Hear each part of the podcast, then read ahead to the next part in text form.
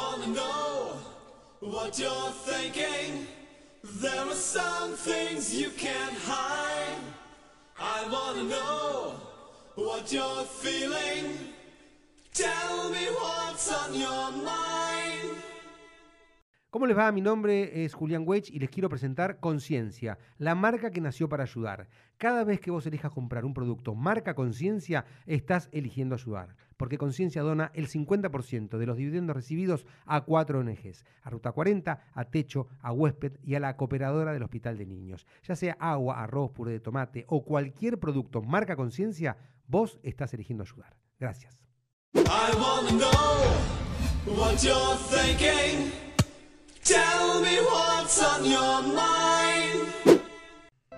¿Cómo te va? Si me estás viendo a mí en este momento, quiero que sepas que vos podés ayudar comprando los productos Marca Conciencia en toda la República Argentina.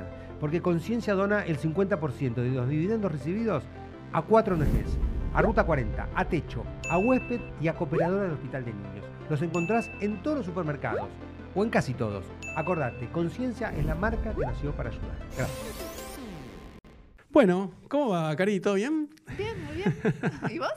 No, la verdad, súper contento que hayas aceptado venir acá Sí. hasta Nordelta, hasta mi casa. Igual estuve chusmeando tu Instagram y vos estás mucho, no sé si lo puedo decir públicamente, estás mucho en Tigre y San Fernando. ¿es? Esas fotos que tenés por todos lados. Ah, no, no, porque elegimos zonas para, Ah, para las producciones. producciones. Ah. Y sí, justamente las últimas fueron todas hechas en esta Claro. zona, pero no en country. No, no, no, no, no, pregunto, en el pregunto. de San Fernando. Sí, sí, sí, sí, sí. Por eso yo pensé, digo, bueno, tal vez vivís por acá o tenés una casa de fin de semana. No, yo tengo una amiga muy importante que es Celina González Valcarce, que Mm. además de mi, mi amiga es mi stylist Ah. y es con la que hacemos nuestras Ah, ¿y vienen hasta acá? No, ella vive por allá, por San Fernando, y ahí hacemos. No, pero por eso vos tenés que venir especialmente para, para hacer las fotos, todo. Sí, cuando Ah. ella viene para el lado de mi casa, que yo vivo en Bajo Belgrano, Sí, sí, y usamos, viste que bueno, se hace, la calle es el escenario. eh, bueno, ella viene para mi casa y lo hacemos Mm. ahí y hacemos base en casa. Y Ah, si no, en- bueno. en la casa de ella. Pero nos divierte. no Es, Está no bien. es, uy, tenemos que hacer producción de fotos. Mm. La verdad es que nos, nos divierte Bueno. como a vos seguramente te encanta hacer esto y es parte de tu vida y lo disfrutas un montón. Sí, sí, sí, sí. Bueno, así que te cuento. Bueno, estamos hablando un poquito fuera de cámara que eran los podcasts, eh, las diferencias con la radio, con la tele. ¿Por qué están tan de moda? ¿Qué es lo que hizo que se pongan de moda los podcasts? No. Es como algo que se usó en una época y ahora está Mm. a fondo. Claro, no, lo que pasa es que la realidad es así. eh, la, no sé cómo explicarlo. O sea, los podcasts empezaron cuando Apple, ¿no? la marca de teléfonos, crea los Apple Podcasts. Que ellos lo que dicen es, los programas de radio, con- en vez de que estén eh, en vivo como era antes, ¿no? o sea, AM o FM, se graban y están disponibles como si fuese YouTube las Claro. 24 horas, los 7 horas de los 7 días de la semana y cualquiera los puede escuchar, ¿correcto? Bueno, sí. Más allá de que la radio AM o la FM, que uno puede escuchar hoy en día como si fuese, no sé, basta de todo en la metro, lo que sea, Sí. es como que le hace compañía a la gente, ¿no? Pero después están lo que para mí caracteriza más a los podcasts, que es como que tiene un contenido que vos estés corriendo, manejando, porque venís de Capital a, a Tigre, a San Fernando, o la gente que labura y va en el colectivo, o va en el tren, o sale a caminar por Palermo Sí. como un contenido que te enriquezca, como que vos decís después de una hora, no sé, yo creo que vos haces actividad física, Sí. entonces yo por ejemplo hago triatlón y a veces uno, no sé, yo tengo que eh, pedalear los domingos cuatro horas, ¿no? Sí, sí, sí, sí. Y entonces digo, bueno, escuchar... Ah, claro, ese cuerpito que se consigue No, no, no, igual. haciendo 10 minutos de estiramiento. No, no, bueno, bueno, pero tiene sus pros y sus contras. Pero te quiero decir, eh, ¿qué haces cuatro horas en la bicicleta? Cuando tengo que ir a correr Yo todos me los días. pego un tiro en la cabeza. Bueno. Cuatro horas en una bici no lo podría No, bueno, o vas a correr to- casi todos los días una hora. Entonces, eh, yo digo, en vez de escuchar música, que es algo lindo y te distrae, Sí. está bueno escuchar una charla, una conversación que te dé eh, algo espiritual para el sabés que alma. cuando yo salgo a entrenar, que bueno, Mm. hago un entrenamiento puntual, pero mi día siempre empieza con una caminata.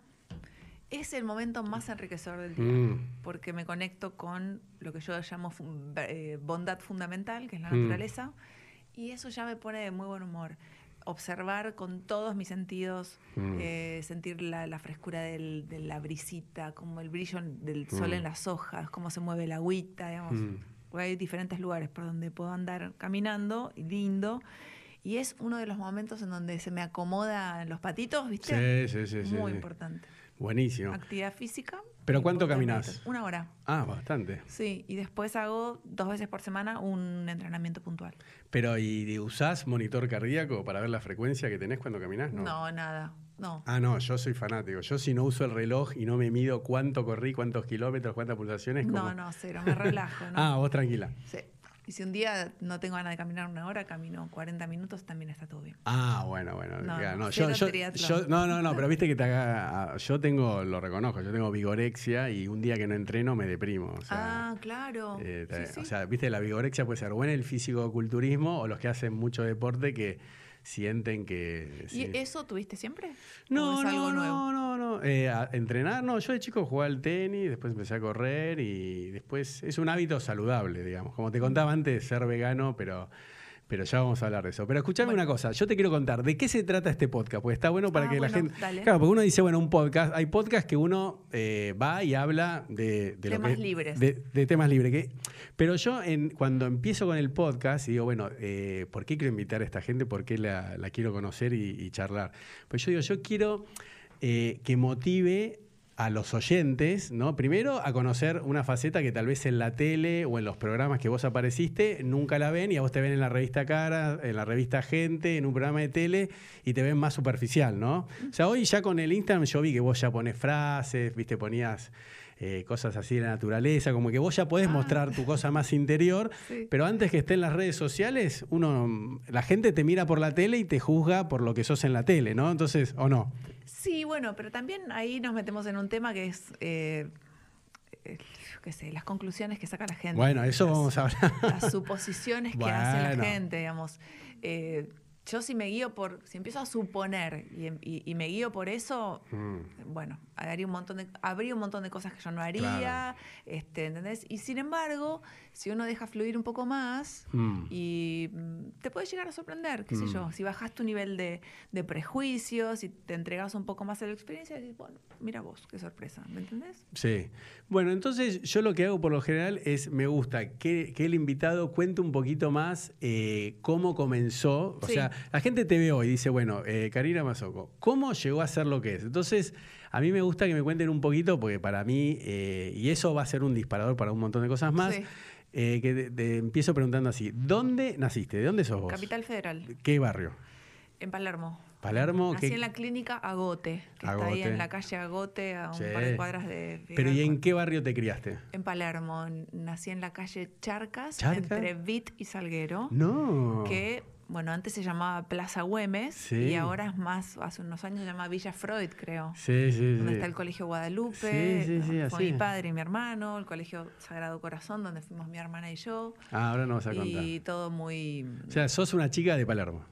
Toda la vida nací, No, nací en Palermo, Hmm. después viví mi adolescencia en Belgrano, Ah, ¿en, Y qué, después en qué anduve- lugar de Belgrano? Pues es grande. Viste que dicen Belgrano. Sí. Más o menos, decís. en Kramer y Blanco en Ah, ¿en Canadá. serio? Que sería como un Belgrano. Yo vivía, sí, yo vivía de cuando estaba con mis padres en Los Incas y Conde, que está. está- Ah, está- sí, sí, sí. Bueno, ahí por esa zona viví después, a los veintipico, cuando, cuando me enamoré de mi primer marido y me casé. Y ahí Vivimos un tiempo en Forest y los Incas. ¿En serio? Después vivimos un tiempo en Colegiales, en Delgado y Céspedes. Después vivimos en Parque Chas, Mm. donde nos compramos una casita. Ese barrio tipo laberinto que está como detrás de Urquiza, que es un casco histórico, como si fuese Claro. un barrio River en chiquitito. Sí, sí, sí. Ahí viví unos cuantos años y, y, bueno, hasta que nos separamos y me mudé. Y para, ¿y hermanos, hermanas, cuántos tenés? Sí, soy la menor, después viene Andrea y después José Luis. Y eh, diferencia de edad son así más o menos. Mm, Sí, dos años y cuatro años. Y vos sos la más chiquita. Sí. ¿Y tus padres de eh, ¿qué, qué hacían cuando, viste, cómo te criaste? Que tu, padre, tu papá que era contador, abogado, comerciante. Yo para ver el contexto, sí. ¿no? Sí, mi padre era comerciante. Ah, sí, ¿qué mi hacía? madre, comerciante.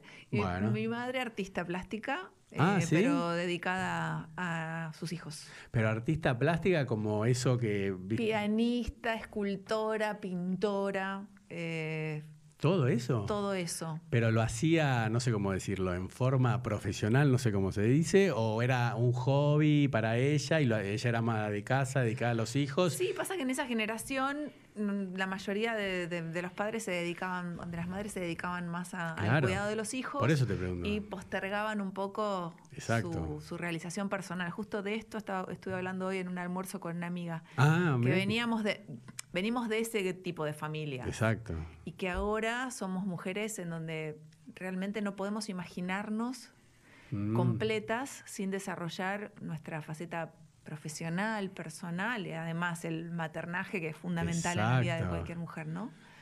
Claro, por, e- por eso me interesa eso, porque no es lo mismo criarse con una madre que tal vez ya trabaja, o, o o vos me decís, no, mira, mi mamá tenía un taller y yo me crié con las esculturas, no sé qué, Mira, que... yo me crié con un piano ¿Mm? eh, que aprendimos a tocar todos, menos papá. ¿En serio? Eh, de hecho, mi hermano es saxofonista, eh, es músico, tiene una academia de música. Ah, qué Eh, mi hermana es eh, ex bailarina flamenca, digamos, digamos, todo, todo relacionado con, con el arte. ¿Y eso Todos qué es? ¿Lo atribuís a, a tu mamá o...? qué sé yo, es pero un poco el en el ADN te viene cierta facilidad. hay un mosquito. una- Sí, sí, sí. Más que un mosquito es una mosquita y la vamos a tra- atrapar. Sí, sí, sí, matala. si. Digamos, no ¿Se fue? ¿Dónde está? Ahora se fue. Eh, no, bueno, porque viste que, que es difícil encontrar una, a veces una familia que te apoye en lo artístico. Entonces vos, eh, tu mamá, digamos que, eh, ¿no? Eh, está bueno tener una madre así, ¿o no? Sí, está bueno, pero cuando a mí me pintó la faceta artística, debo reconocer que ella me dijo, sí, ok, pero estudiar alguna facultad. Eso. bueno, pero... Y le hice caso. Claro, yo por ejemplo, yo lo, perdón, Eh, yo lo cuento porque mi papá se enoja, me dice, che, deja de decirlo en los podcasts, pero es la verdad. Mi, mi abuelo era abogado, mi- la esposa, mi abuela que se murió a los 98 años, eh, escribana, mi tío abogado. Y yo es como que mi papá me dijo, bueno, eh, ¿qué vas a hacer? ¿Abogado o médico o contador? ¿Entendés? O sea, yo ya le decía marketing y para mi papá era como decir, no, esa carrera no es seria, No, imagínate, ni psicología, imagínate, Claro. no. Entonces como que no, no, no tenía mucha, mucha opción y mismo de chico tampoco que se me ocurra, no sé, estudiar teatro, canto, que es todo lo contrario que hago con, con mis hijos hoy en día, que le digo, mira, ustedes hagan lo que aman, o sea, descubran su vocación Sí. y que no les importe la plata o el sustento o cómo me explico, ¿no? Sí, Pero, pero bueno, pero vos en, en tu casa era un poquito más liberal, digamos, sí, te, te- Sí, era un poquito más liberal, pero en realidad también cuando mi hermano empezó con el saxofón, mi padre se Uh. quería matar Ah, porque dijo, pero ¿cómo? Si vos ibas a entrar para el Claro, y ibas a hacer, no sé, bueno, mi, mi hermano es músico y su prosperidad viene de la música. Y yo, a pesar de que le hice caso a mi mamá y estudié, eh, soy técnica en equipamiento de ambientación de interiores, mi prosperidad viene a partir de mi faceta como comunicadora, ¿me entendés? Sí. Viene por ahí, porque es lo que amo hacer, lo que siento que es mi, mi- mi- mi pasión y no lo siento como un trabajo. Entonces, fluye. Y, y te hago una consulta. Entonces fuiste, eso también eh, yo veo que, que marca a las personas. ¿Vos fuiste a una escuela privada, doble turno, ahí en Palermo, de, de chica? Yo fui a una escuela, eh, sí, privada, era subvencionada por el Estado, pero sí, y no era doble turno. Ah, ¿no? No, no. Qué bueno. Yo a la una de la tarde almorzaba en mi casa. Porque vos sabés que yo estoy en contra de la ¿Del doble, doble turno? Sí, me parece un disparate. Que los chicos estén. Y me encanta que los chicos, bueno, ahora me vas a contar vos, vuelvan a la casa, almuercen la comida de la mamá, duerman la siesta, vayan a jugar, se diviertan, sí, ¿no? Lo que pasa es que, mm, qué sé yo, ahora con el tema de la Play, yo, yo estoy medio desesperada porque es súper adictivo. Mm, Entonces trato de que se conecte con otra cosa. Pero si yo lo. La verdad es que si yo me relajo y lo dejo, él se puede quedar muchas horas jugando al No, todas. Fortnite. Ese. todas. Entonces, la verdad, lo de la doble escolaridad me resuelve ese tema. Y además de que él socializa un montón en- y, a- y va a un colegio con fuerte eh, interés en lo deportivo, por lo tanto él practica todos los deportes y a mí me parece que es más sano que estar en casa. Ah, ¿qué escuela se, se puede el decir? Obras. ahí Ah, en- ¿va ahora? Sí, Ah, mirá qué bueno. sí. Sí, sí, Tiene conozco. ajedrez, tenis, ping-pong, bueno. eh, natación. Bueno, pero eso está fútbol, tenis, buenísimo. Claro. Yo prefiero que vaya. Sí, eso está bueno. Sí.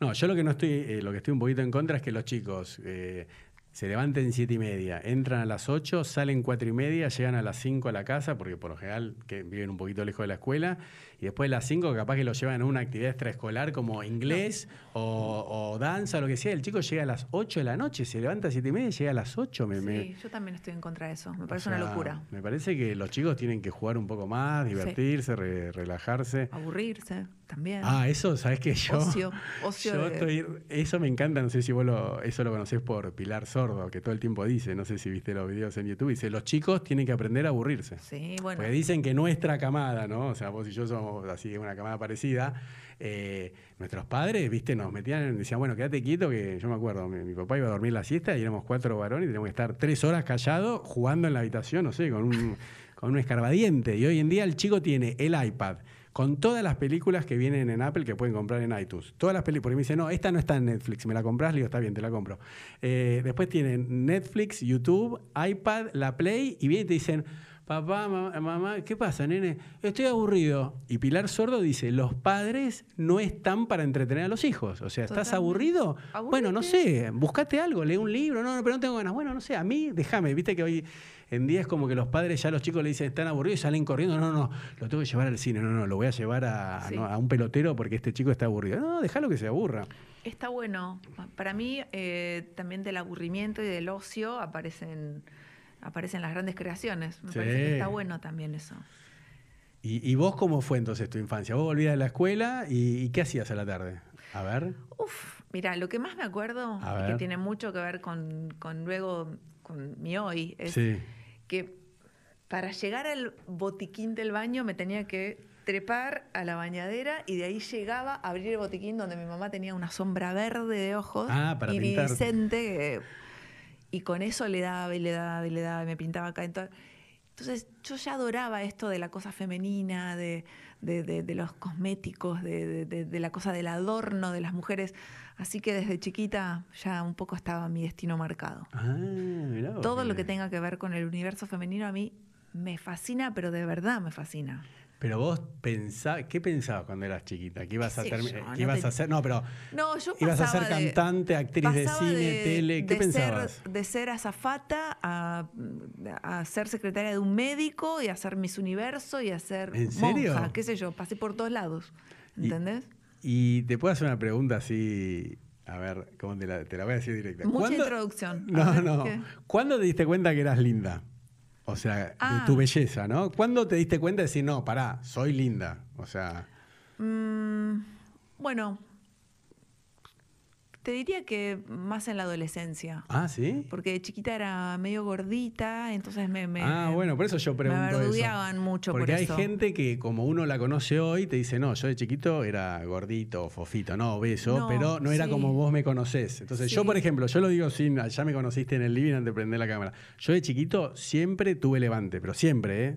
Tenía siete años y las chicas me, escribían cartas, siempre querían... O sea, yo por eso soy así extrovertido y agrandado, yo lo atribuyo a eso, que ahí, tenés el mosquito.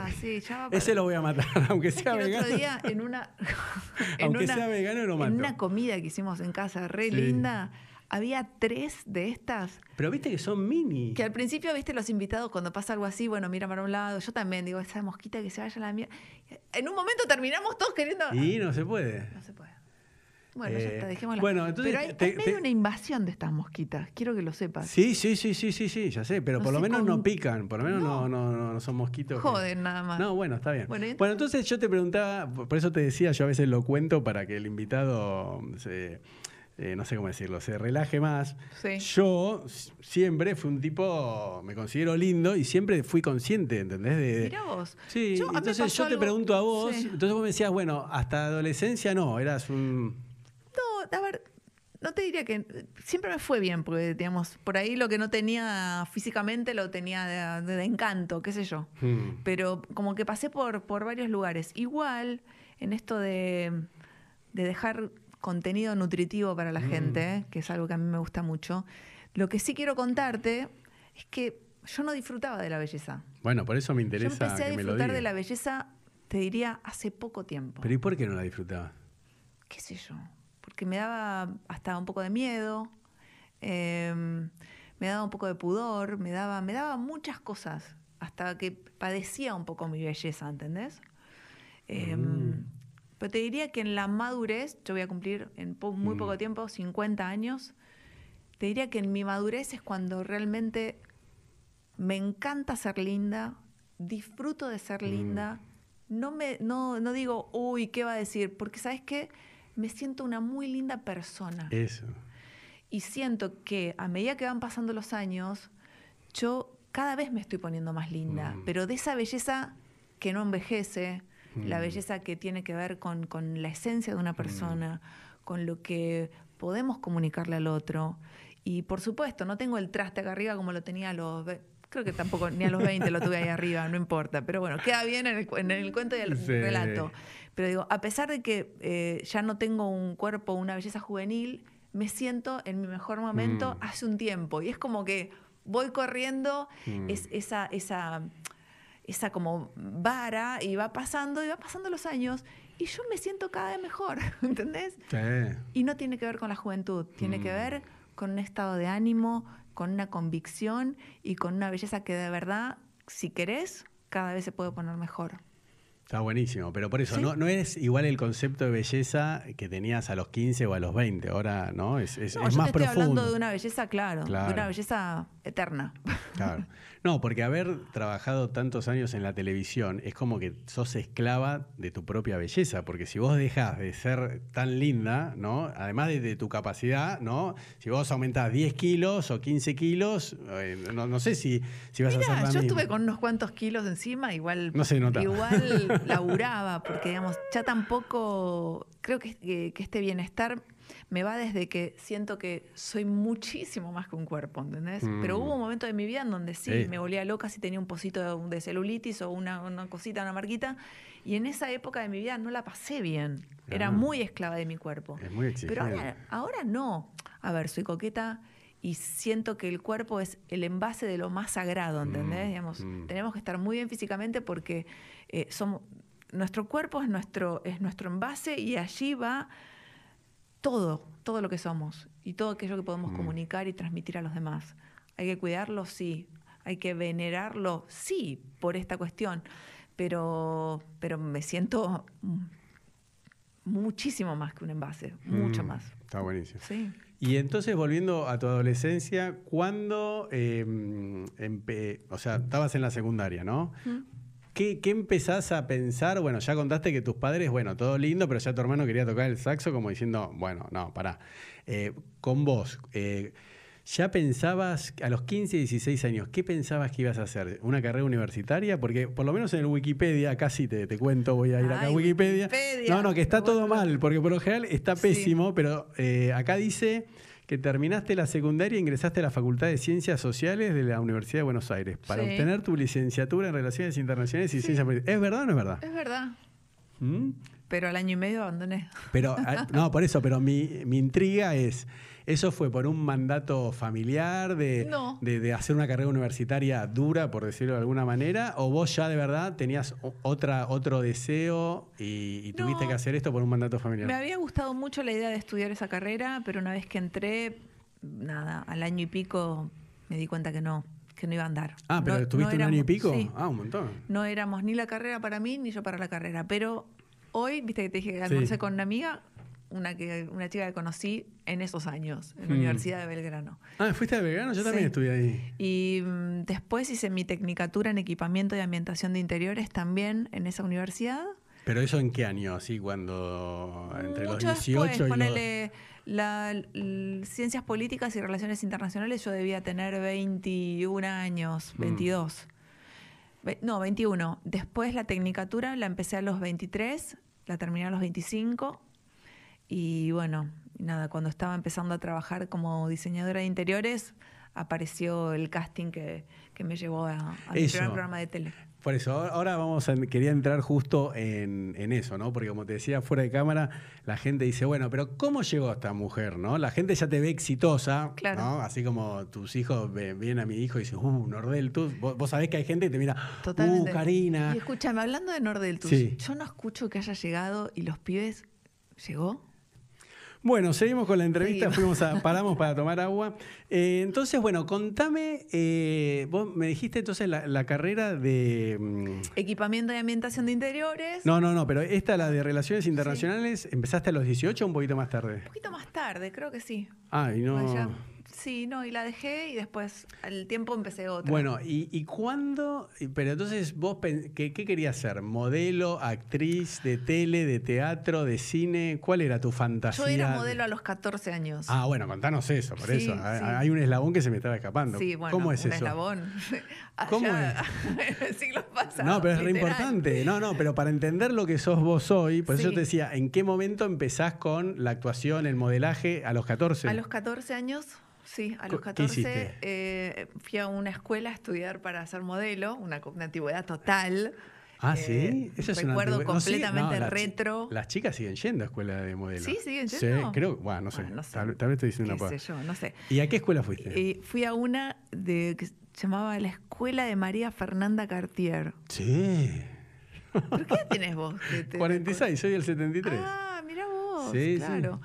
Bueno, eh, la cosa es que era una antigüedad, pero era el único lugar que yo tenía idea, porque yo era chica y miraba ese programa, donde pasaban las modelos. Una antigüedad. ¿Vos cuánto, ¿vos cuánto medís? Hoy, eh, ¿cuánto yo mido un metro setenta. Por eso, para ser modelo de alta costura, ¿te da la altura? No, me daba ni la altura, no, me daba el, cuerpo, no me daba nada, pero me daba el corazón. Ahí ah. estaba la pasión. Y fui, hice el curso de modelo y Después yo modelaba en el colegio o cuando por ahí de casas de, ropa donde compraba mi madre o no sé qué, me decían, che, voy a hacer un desfile, ¿no venís a...? Sí, dale, vamos. Y despuntaba un poco el vicio. Y después a los 16 años em, fui a una entrevista laboral, mentí, dije que tenía 18, tenía un cuerpo ya como, como exuberante y nadie me pidió documento y empecé a ser promotora. Entonces iba al colegio a la mañana y a la tarde trabajaba como promotora en, esas exposiciones donde había chicas en la rural, así, lindas, sí, sí, sí. ¿Así empezaste como promotora? Sí, no hice todos los pasos. Promotora a los 16 hasta los 18, 19 años. Eh, a los 18 filmé un comercial. Fui a acompañar a alguien, la típica, este, fui a acompañar, te juro, por mi hijo, fui a acompañar a alguien tres días de casting, estaban buscando, eran seis en ese comercial, mm. tres parejas, estaban buscando y había una que no encontraban el personaje, no sé qué. Me miran y me dicen, ¿no querés? Así, ¿eh?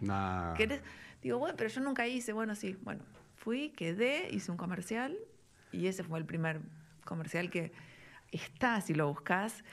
Katina Mazoco Retro, no sé qué es un comercial de Fideos Terrabusi. Ah, ¿en serio? Sí. Y bueno, eso fue el primero. A partir de ahí me agrandé. Digo, ah, bueno, no me para nadie. ¿Y a quién acompañaste que vos no quisiste? A un muchacho que era modelo y que fue al casting. ¿Pero nunca había sido un casting antes vos? No, nunca había ido a un casting antes. Fue el primero. Y bueno, y después me hice un book de fotos, recorrí todas las agencias, mandé mi book a todas las agencias y pasó mucho tiempo hasta que como que encontré la manera. Bueno, pero está bueno lo, que contás, porque a mí siempre me da bronca eh, cuando cuentan la historia de Claudia Schiffer, que dice, no, la descubrieron en una disco, ¿no? En un boliche bailable. Hmm. Pero es como vos, o sea, eh, puede ser que acompañaste a un chico y, quedaste en un casting de Terrabusi, pero después tuviste que hacerte el book y un montón de casting más. No es que de ahí pasaste a conducir un programa o a ser modelo no, de... No sabes las horas que yo tengo de espera de casting eh, es más. Pero casting de publicidad estamos hablando, porque hay casting para actores y actrices, no. Vos siempre estabas en publicidad. Hay, a ver, como para hacer una cosa curiosa y divertida, digamos. Yo creo que la historia de las modelos se dividen en antes de Pampita y después de Pampita. A ver, ¿cómo es? A ver, me gusta ese antes, y después de, de Cristo, ¿cómo es? Sí, antes de Pampita, las modelos tenían que medir un metro setenta y cinco, pesar 48 kilos, ¿me entendés? Ser un huesito.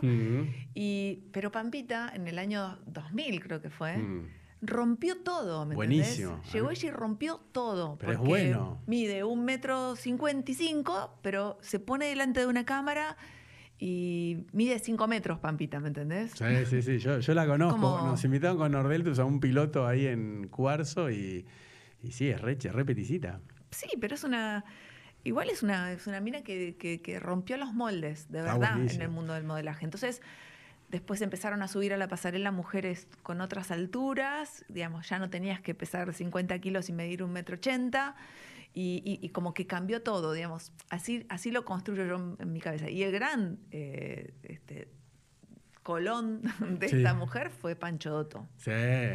Eh, porque realmente, cuando él siempre cuenta que cuando la vi a Pampita, Así que nada, mi respeto a la señora pero por eso Claro, por eso te pregunté con mucho respeto y cariño cuánto medías, porque a la época que vos querías ser modelo, no tenías cuerpo de modelo de alta costura, porque no, existían las modelos como pueden ser, eh, bueno, Pampita, eh, ¿cómo se llama? Eh, no, no, ¿qué? Es más, fue mi rodilla contra la mesa, ah, pero nada, solamente voy a salir así. Eh, no, eh, Irao Díaz, viste que ya son chicas que miden menos, miden no, 1,65. Por supuesto, pero la verdad es que amplió mucho las posibilidades para mujeres que no tenían, no tenían esas posibilidades físicas. Mm, mm. Eh, igual yo te cuento que cuando me recibí de modelo, yo quise ir a trabajar, yo quería ser modelo. ¿Y? Y era muy chiquita, porque tenía 14, 15 años. Y me decían, no, pero vos sos muy chica, no puedes trabajar. Después, muchos años después, apareció Nicole con 12 años. Sí. Y también fue otra que, como que rompió los moldes con respecto a las edades y apareció esta moda de las lolitas, ¿te acuerdas? Sí, sí, sí, perfecto. Pero bueno, tampoco estoy de acuerdo con que una niña de 12 años trabaje, ni, en aquella época ni ahora. Sí, no, y que están em, tan sexualizadas, ¿no? O sea que están demasiado... No sé, a mí me pasa con mi hija que tiene 12 digo, pará, tenés 12, no tenés. Sí, bueno, pero eso fue siempre así. Sí, ¿no? Se quieren vestir como que tienen 18. Sí, totalmente, pero además tiene su lógica porque están como abriendo como, como una flor, ¿viste? Están, y sí, apareciendo al mundo, naciendo al mundo. A ver, ¿quién es? Ah, ahí, a, a ver, abrí, abrí, vení. Malek. ¿Y no aparece, Norelto? ¿No apareció? ¿Qué onda? A ver, para, para que le escriba, ¿no? Qué raro. Bueno, listo, tuvimos que hacer una pausa, vamos a contar la verdad. Eh, eh, estamos acá con Karina, eh, el hijo y los amigos que están esperando a Nordeltus, que no llegaba. Estaba anunciado a las 5 y hubo un toque de puerta. Che, ¿a qué hora viene Nordeltus? y bueno, ya, ya me comuniqué con Nordeltus, con la madre, y bueno, está viniendo, a las seis viene. Bueno, entonces eh, estábamos eh, viendo un poco cómo era el tema de, eh, para que la gente entienda, no, mira, Karina no es que hizo, estaba con un amigo, que, pues viste que a veces la gente miente, te soy sincero, la gente dice... Vos podrías decir, no, fui a un casting de Terrabús y estaba con un amigo, bueno, hice ese casting, no, y después me llamaron para... No, no, no, la verdad. Porque sabes que la gente quiere no sé qué, se quiere, eh, no sé, no, no, sé cuál es el término, pero me, me, me, explico, ¿no? Como que lo hace más mágico, más Disney de lo que verdaderamente fue. Edita la historia. Claro. es algo que hacemos en realidad todo el tiempo sin querer, ¿viste? Claro, o como para decir que, mira, yo era tan linda que acompañé a un amigo y dijeron, pará, ¿quién es esta chica? Quedé en el Terrabusi y pues bueno, y a partir de ahí mi carrera, y la salteás, entonces para una chica que te está escuchando, o un chico, y que quiere estar en la tele o que quiere ser modelo quiere ser actriz, dice, y no voy a llegar, porque la verdad, si no sos tan lindo o tan así o tenés tanta suerte, porque otra cosa que a mí me parece malo que, como ejemplo es cuando parece que fue por casualidad, porque la gente dice, ah, bueno, no, yo siempre, no sé, a mí nunca me llamaron, como que si, ¿no? La gente piensa como que si sos tan linda o tenés tantas virtudes, te tienen que ver por la calle y te tienen que llamar sí, para ser modelo. Y no es así, ¿o no? No, no, definitivamente. No. Algunos casos hay así, ¿viste? Sí, pero, a ver quién, no conozco. hay algunos que. Que, no estén editados, que no estén editados la. ¿No? No creo, no, creo. A mí me, me ha costado mucho. Em, me costó mucho trabajo, mucho trabajo. Y bueno, y después mucho más trabajo em, convertirme en la persona que soy hoy, digamos, indagando y mm. buscando cosas que nutren a mi vida, a mi ser, mi camino de autoconocimiento, que siento que es mi máximo mm. tesoro.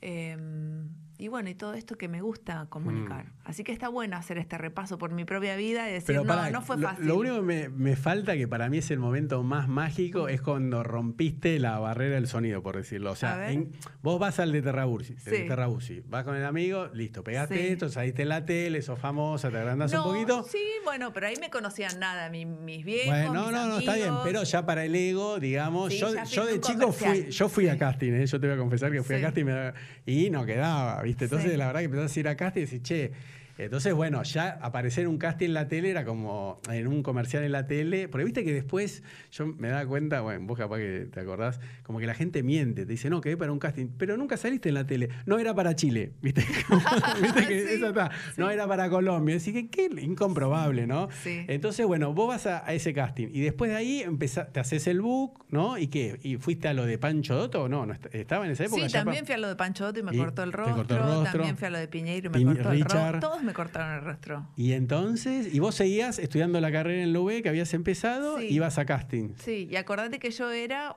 una chica que no tenía ni la altura ni, ni, ni el cuerpo para ser eh, famosa, ¿me entendés? O hacerme modelo. A los estándares de esa época. Exactamente. Hablemos, claro. Exactamente. Bueno, ¿Y? y la cosa fue que eh, empecé a tener mucho éxito como modelo publicitaria. Ah, no, porque vos eras Y sí filmé promotora. comerciales para Chile, para Paraguay. pero de para- verdad, pero de sí. verdad. Pero pará, entonces pará, hacías promotora y dejás de ser promotora para, porque te Y van bien los y vas- castings. vas subiendo, claro, vas Sí. subiendo un poco la categoría, entonces de- terminé, dejé de ser promotora, ya era modelo publicitaria mientras seguía estudiando. Y, y- y bueno, y con eso más o menos vivía. ¿Y empezaste ¿viste? a pegar en serio? Empecé a publicidad? pegar en serio, es más, el otro día A ver, contame Eh, eso. ¿Pero uh, qué, qué, qué hiciste después de Terrabusi? A ver, alguno. montón de comerciales. Beldent, no sé, en esa época siempre era un casting para Beldent. Eh, no, de chicles no hice, pero sí hice de telefonía celular. En Movi- una época tenía dos, sí, tenía dos vías públicas, una de Movicom y otra de... ¿Aparecía gigante? Y otra era de personal, sí. ¿Qué? ¿De dos compañías? eh? Sí, porque en una se me ve, era como de la nariz para abajo y la otra era cara, todo, cuerpo. ¿Y eso para el ego qué, qué se siente? Yo siempre pregunté qué. Porque ahora me río con vos, porque cada vez que yo ve- vengo a Nordelta, te veo en la Luis Pasteur, te veo en la Ah, Panamericana, sí, sí. que estás gigante ahí con el pañuelito acá y estás con la credencial. Sí. Digo, ¿qué se siente verse así de.? Es lindo, a mí me encanta. Ah, está A bueno mí me eso. encanta, me encanta. Ah, sí, está sí, bueno. sí, sí, sí. Eh, y muchas veces eh, de chiquita soñaba con, con eso de verme en la calle, digamos, pero después no pensé o no soñaba con que algún día me fuera a pasar de verdad. Eh, y bueno, y sí, y ahora es una- como un, un objeto, un objetivo cumplido y está buenísimo. Bueno, pero está bueno que lo digas, porque a- yo también, yo que te conté que fui a casting, yo decía, yo quiero aparecer en una gigantografía ahí en Lugones, no sé Sí. qué, viste, de, de cualquier cosa, de, de ego, ¿no? Porque uno, no, no es que ganas tanta plata por, por hacer esa publicidad. No, y a veces la foto está o demasiado retocada o estás haciendo alguna cosa. no sé, bueno, pero en esa algo- época no había Photoshop como ahora. No, y me pasó algo muy divertido que te quiero A ver, Porque Viste que ya uno llega a un momento de la vida que cuenta cosas que pensó que nunca iba a contar. Claro. Bueno, de muy, muy jovencita me acuerdo que había ido a una eh, a un casting de lencería. Uh, Entonces, los dueños de la casa de lencería decían, nos encanta ella, ella, ella es la chica. Además, hablaban delante de las modelos.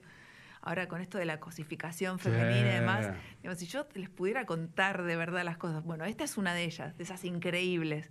Nos encanta la cara de ella, decían.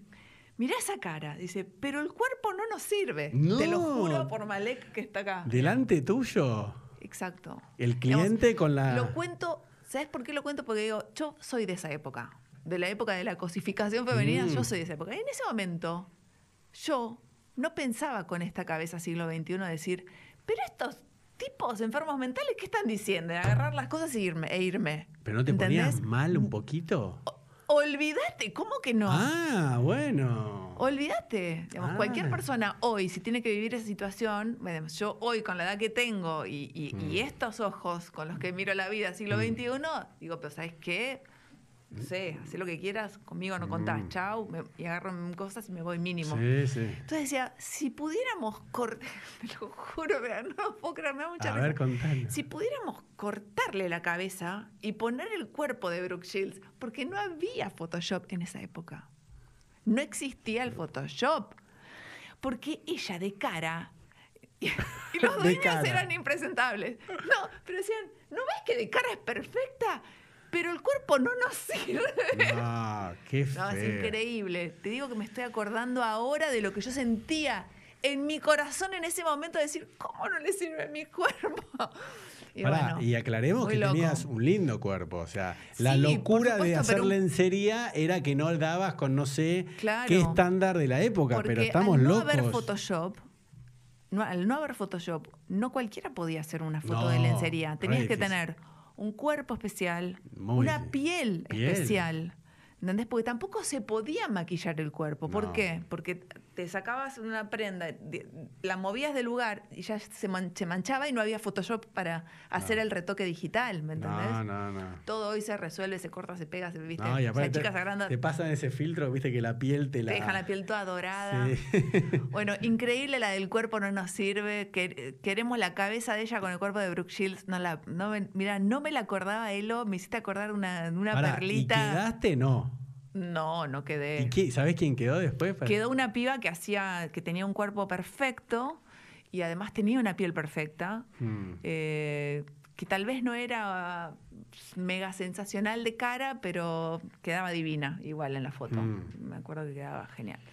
Bueno, esa es una, una de las anécdotas. Otra de las anécdotas siglo XXI, no sé si siglo XX, no sé si te sirve esto que te estoy me contando. me encanta, me encanta. Ya era famosa yo bueno, espera, no, no, no, pero por eso, pero entonces, ¿cuándo, ¿cuándo rompes la, barrera del sonido, digamos? O sea, ¿cuándo haces con algo? De a dos, con de a dos. Ah, ese fue, yo te iba a preguntar. tanto. ¿Y pero cómo llegas a de a dos? O sea. Fue el casting número 2973. Fue un casting más al que fui. Está, está, sonando el teléfono. Sí, no, no, pero tiene que pasar directo si la madre tiene código. No, debe ser alguien que está llamando. sí obvio. Bueno, seguimos. Em, entonces, para, contame, bueno, fuiste a 2000 casting, pero con éxito porque hiciste, hiciste propaganda. sí, me iba bien. Para que te bajo porque si no te veo la cara. Perdón, este, grabé muchos comerciales para acá, para afuera. Hubo un trabajo muy, muy lindo que hice, pero eh, que fue para, para Walt Disney. ¿Sí? ¿Qué hiciste? Presentaban una película, presentaban El Jorobado de Notre Dame, acá en, en Argentina presentaban la película y entonces necesitaban a, una pareja de personajes para representar a los mm. protagonistas, a Esmeralda y a Quasimodo. Sí. Y bueno, em, viajamos por todos lados, Venezuela, Chile, eh, ¿Pero vos Uruguay. ¿Estabas disfrazada? Sí, sí, yo tenía, me, pintaba toda la piel, de, tenía todo el traje de Esmeralda, que es la, chica, la gitana. Pero Esmeralda era como parecida a mí en esa época, pero con la piel marrón. Sí. Entonces me, daban un maquillaje especial. Entonces íbamos a visitar hospitales, colegios. Todo por Disney. Todo por Disney. pero yo siento que ese trabajo a mí me cambió la vida. ¿Por qué? Ya eh, me acuerdo que se estrenaba de A2 y yo estaba de viaje en Chile haciendo el primer viaje con Disney. Fue todo como a la vez. Yo había dejado de A2 grabado y se estrenaba en el cable. Ah. Y justo ese fin de semana viajaba a Chile a presentar lo de la película. Entonces, eh, me acuerdo que estuve en, hospitales, bueno, me acuerdo que estuve en una salita con chicos que tenían leucemia mm. y teníamos un código porque los personajes no hablaban, mm. los personajes son mudos de Disney. Sí, teníamos un coordinador que si algo nos pasaba, la clave era ir y apretarle muy fuerte el brazo y eso quería decir, sacame de acá ya.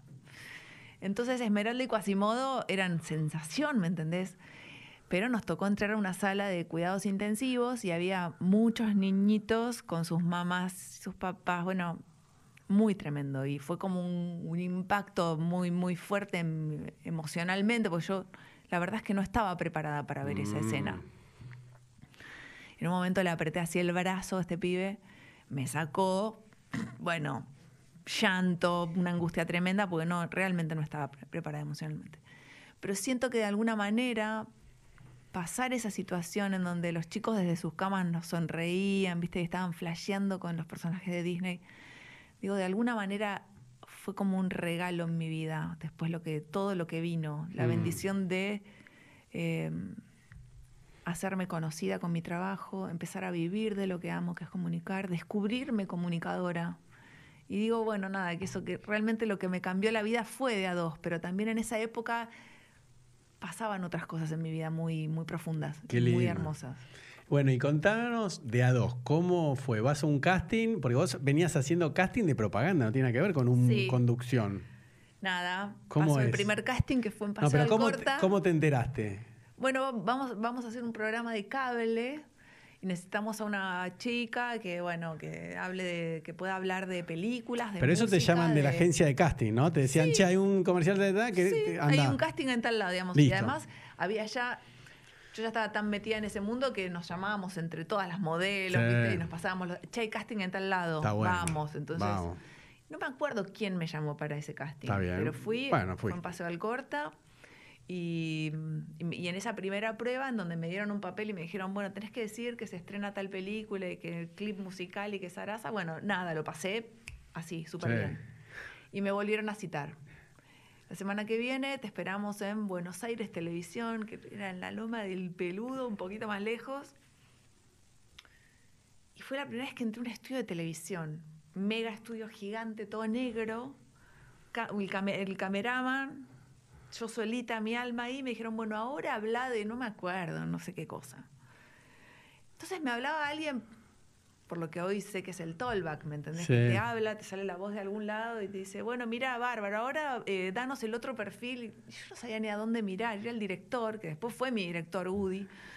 Em, me hablaban por el tollback y no tenía ni idea. No sabía lo que era un estudio de televisión. Claro, otra, otra liga, nada que ver, porque vos en las propagandas a veces no hablabas, ¿no? Ni, ni, decías. La mayoría de las veces. Eran o gráficas o, moviéndote con un celular y. Totalmente. Y bueno, en un momento me dijeron, bueno, ahora hablarnos un poco más sexy, habla, y yo ya me puse un poco incómoda. Bueno, y bueno, y comentanos tal cosa, y yo me sentí una infeliz. Entonces me acuerdo y dije, bueno, miren, ya está, mirando a la cámara con el otro que me hablaba de no sé dónde. Entonces yo le digo, bueno, mira, listo, dejémoslo acá porque, ¿sabes qué? No, no, no me están saliendo bien las cosas. No, no, pero que, no, no, listo, cualquier cosa, no sé, ven otro día, qué sé yo. Yo me sentía una infeliz, muy mal, no sabía de dónde salía la voz, no sabía si del otro lado se estaban riendo de lo que yo hacía. ¿Pero tuviste que decir algo que te puso incómoda porque iba a ser de sexo o todavía no? Creo que algo había tenido que decir, pero no, yo no sabía que el programa iba a ser un programa puntualmente de sexo. No lo sabía. ¿Pero en ese momento te diste cuenta? ¿En el casting? No. ¿O tampoco? Después, después me dijeron que iba a ser un programa de sexo. y cuando me llamaron dijeron, mira, sí, quedaste. Ah, bueno, pero eso, hasta la segunda vos estabas nerviosa porque era otro ambiente, era la tele, nada era que. muy diferente. Pero no es que te hicieron algo que te comprometió, que te dijeron, no sé, de sí, no sé, pene, vagina. No, eso todo vino después. Por eso, no, no, pero en la segundo casting en el estudio de tele venías bien. Pero me habías, me, digamos, sentía que había sido un día como no era mi día. Me sentía muy torpe. Cada uno cuando va a un casting sabe si diste bien, si salió bien. Vos ya estabas canchera. Me fui muy mal, me fui muy mal diciendo, me fue pésimo. Sí. Sin embargo, no. Sin embargo, me había ido muy bien. Yo no lo sabía, sí. Y la, la productora, una gran amiga de toda la vida, imagínate, Laura Masnata, que ahora vive en Miami, me dijo, yo no sé, porque es verdad, no lo hiciste bien en el casting, pero algo vi, algo vi en vos que me dijo que eras vos. ¿Y sabés qué, otras chicas eh, estuvieron en ese casting? Sí, y sé, de algunas, pero no puedo decir. No, no, no, no, no, no. Yo, como te decía antes, antes de empezar, no me gusta entrar en eso. Pero... Sé de algunas y es más, hay otras, algunas mujeres que me dicen, la otra vez me encontré con dos en dos eventos diferentes. Y las dos me dijeron, yo hice el casting de ¿Viste? Digo, no, sí. Y vos decís, vos no pensás, no, tendría que haber ganado ella, ¿no? Viste, como que a veces uno dice, no, esta chica está más preparada, o es más linda, o más, es más. Una de las chicas que hizo el casting de A2, para mí era la chica más linda, parezco Diegote diciendo, el fútbol es el deporte más lindo que hay. Era la chica más linda del planeta. La más linda, te juro que era ella porque cada vez que yo la veía en un casting, cada vez que nos cruzábamos, digo, uy, vino esta, seguro que me lo... Claro, sí, uy, perdí acá, acá ganó ella. Y sin, embargo, y sin embargo ella no quedó. Y sin embargo ella no quedó y es una mujer, sigue siendo una mujer... Eh, no importa el nombre. Hermosa. Hermosa. Pero por eso te digo que me parece tan fascinante que vos cuando venías de la gráfica, de los castings, solo se te evaluaba por, por la belleza. Por eso te pregunté cómo te llevas con eso de chica, porque es difícil que vos primero tal vez estabas incómoda, pero después cuando asumís tu belleza y decís no voy a trabajar de modelo, después tenés que ir a un lugar donde solo te mira como si fueses, eh, no quiero ser respectivo, ganado, como un cuadro, diciendo no, me gusta, no me gusta la cara, cortásela, el culo no. Y es horrible que cuando entras en esto, que ya es conducir eh, o estar en un programa de tele, ya no evalúan más solo tu belleza, evalúan tu, Totalmente. ¿no? ¿No que está buenísimo eso? Alucinante. Ah, bueno. Eso es lo que me fascinaba de vos, diciendo, empezaste como una modelo, pero cuando pegás el primer programa de tele, ya la belleza ya no juega un papel tan importante como era antes, que era solo no. horrible, ¿no? ¿No es horrible? Sí, muy. muy, muy cruel, muy cruel, muy cruel. Y en esa época en donde también el cuerpo tenía que ser perfecto. Eso, no había Photoshop. Ahora también gracias a, gracias a, esta nueva manera de mirar que, la sociedad mm. tiene y que el mundo tiene, eh, se encuentra belleza en lugares en donde no, en otra época no había mm. belleza, ¿entendés? Y a mí me encanta. Cuando hoy enciendo la tele y veo esos comerciales en donde aparece gente de todo tipo, de toda edad, de toda forma, de todo tamaño, digo, qué lindo, esto es inclusión, esto, esto es más real. Lo otro no era real, ¿viste? Era como bueno, entonces para, de muñecas. Pasaste la segunda y te llaman para la. Vos pensaste que te fue mal y te llaman para un tercer casting. ¿En dónde? ¿En el mismo lugar? No, no, ya fue prueba de prueba de vestuario y todo, quedaste vos. Ah, cuando vas a, la, tercera te dicen, ¿ganaste? Sí, vas a ser la conductora del programa Pupupu. Pero eso por teléfono. Sí, no, pero teléfono, cuando, pero, mensaje no, no, contestador de Ya sé, pero cuando, pero cuando llegas, pero todavía no sabías que era de sexo. Te dijeron, che, ganaste, pero no te dijeron de qué se trata. Creo que, no sé, no me acuerdo cómo fue exactamente, porque hace mucho tiempo. En un momento yo supe que el programa era de videoclips, videoclips y sexo. Pero claro, empezó el programa y resulta que la gente enganchó con el tema sexual de una forma increíble. Y empezó a, como, como a circular hay un programa de sexo que yo me acuerdo. Y, y, bueno y entonces nada los videoclips pasaron eh, y, y, el programa se centró en un programa claro de erotismo y sexualidad bueno, que fue un golazo. Pero pará, ¿vos me decís que empezó en cable y después pasó a la tele? Ah, no, porque en Wikipedia no está. ¿eh? igual Wikipedia es malísimo, pero Wikipedia dice de a 2, 1998, sábados a la medianoche por América. ¿Está bien? Eso fue cuando pasó al aire. ¿Pero y cuánto tiempo estuviste en cable? Dos años antes fue un, programa de culto de cable. Pero ¿y dónde estaba en esa época? ¿En qué canal? En Multicanal, en Cablevisión y en BCC. No, no, ya sé, pero ¿cómo se llamaba el canal? No, iba como un programa... Magazine. Lo que ahora es Magazine, el canal Magazine. Pero en esa época no había canales de cable, estaba dentro de cable. Sí, había, no, no, sí había. Sí, yo lo grababa en Buenos Aires Televisión y era un programa de cable. Cuando el cable no era el cable de hoy tampoco. Bueno, yo me acuerdo que mismo Mario Pergolini con CQC empezó en cable. Ah, no, sabía. Sí, yo me acuerdo que el CQC, antes de, pasar a la tele abierta, estuvo, estaba Mario ahí solo conduciendo, no sé si se llamaba distinto, pero pasaba eso, que hoy no sé si pasa tan, bueno, a veces pasa, ¿no? Como que primero va al cable y si va bien o no sé qué, pasás después como a la primera división que, es la tele. Aunque hoy en día ya cambió, porque ya hoy los cables son tal vez más fuertes que, la tele. Totalmente, ni hablar. Pero... Bueno, y así fue y pasé a América.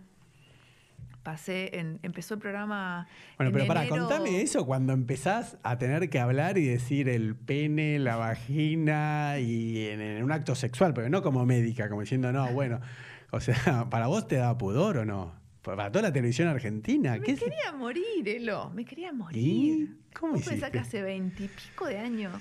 No, yo no, no, no, no sé si nos podemos acordar de lo que era, de verdad te digo. ¿eh?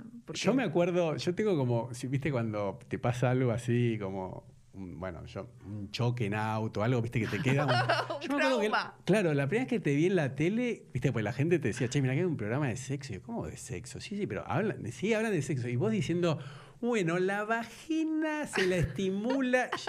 sí, así tal cual. Era así, ¿no?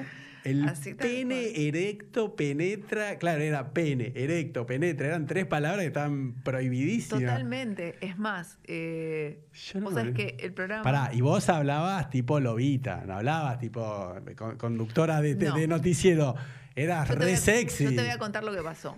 El primer programa me dan el, me dan el gozo da el coso y yo digo, Dios mío, ¿cómo digo todo esto mirando a cámara? Seria. Nunca en mi vida. Entonces empieza a hablar y en vez de el tamaño del pene era el tamaño del pene y la vagina y qué sé yo, con la voz como pidiendo perdón. Sí porque yo estaba muerta de vergüenza. Lo único que se me ocurría eran todas las imágenes familiares, había así por haber, padre, abuelo, tío, eh, abuela, digo, ay, el colegio, las monjas, era como todo, digo, ¿qué van a pensar? que Chau, se termina todo, todo, mm. todo. Y la verdad es que me mandaron con un locutor, dijeron, le dijeron, por favor, hace algo porque nosotros sabemos que ella puede hablar con otra voz, digamos, con una voz que corresponda a ese cuerpo y con una voz que corresponda a este contenido que estamos transmitiendo.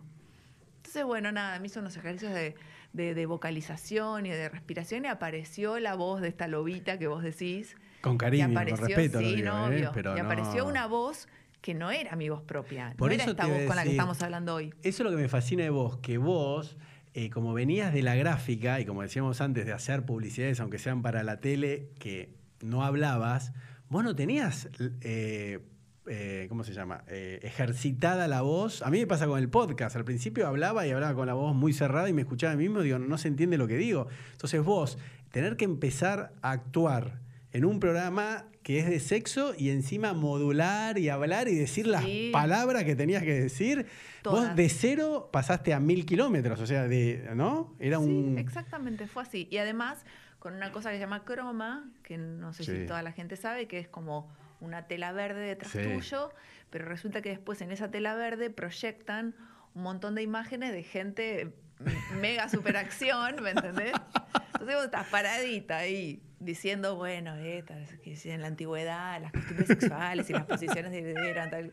Y atrás había de todo. Y mi viejo me acuerdo que un día me dijo, Karinita, me dice, vos no podés pedir que detrás tuyo no pongan gente ahí, viste, que están todos haciendo, que por ahí hacen como, son como tres, cuatro, y vos no te das cuenta.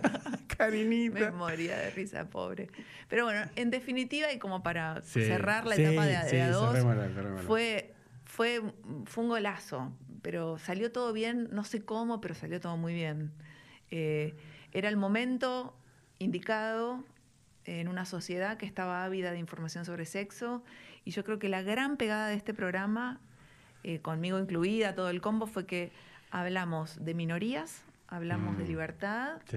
Hablamos de, de que todo está permitido dentro de cuatro paredes siempre y cuando esas dos personas o más estén todas de acuerdo Sí. y todas en su sano juicio. Y haya respeto y cariño y amor. Y que no Eh, sea exacto. Eh, bueno, o no sé si cariño y amor, pero estén todos de acuerdo, ¿me entendés? Porque se hablaba de cosas realmente impensadas en nuestra sociedad de hoy. En aquellos años pensar de matrimonio igualitario. Sí, no, Era- fueron unos adelantados, pero 25 años adelantados. Pero porque ahora estuvo de moda la, la película Las 50 sombras de Grey, Sí. y es lo mismo que vos hablabas hace 25 años, y pero todavía la gente se escandalizó con esta película. Bueno, imagínate lo que fue en aquella época. No, no, yo, yo, yo no me lo imagino porque lo viví. O sea, la gente que nos escucha o nos ve ahora no, no lo puede entender. No, no, lo pu- puede entender, No, no, no, lo no. puede entender.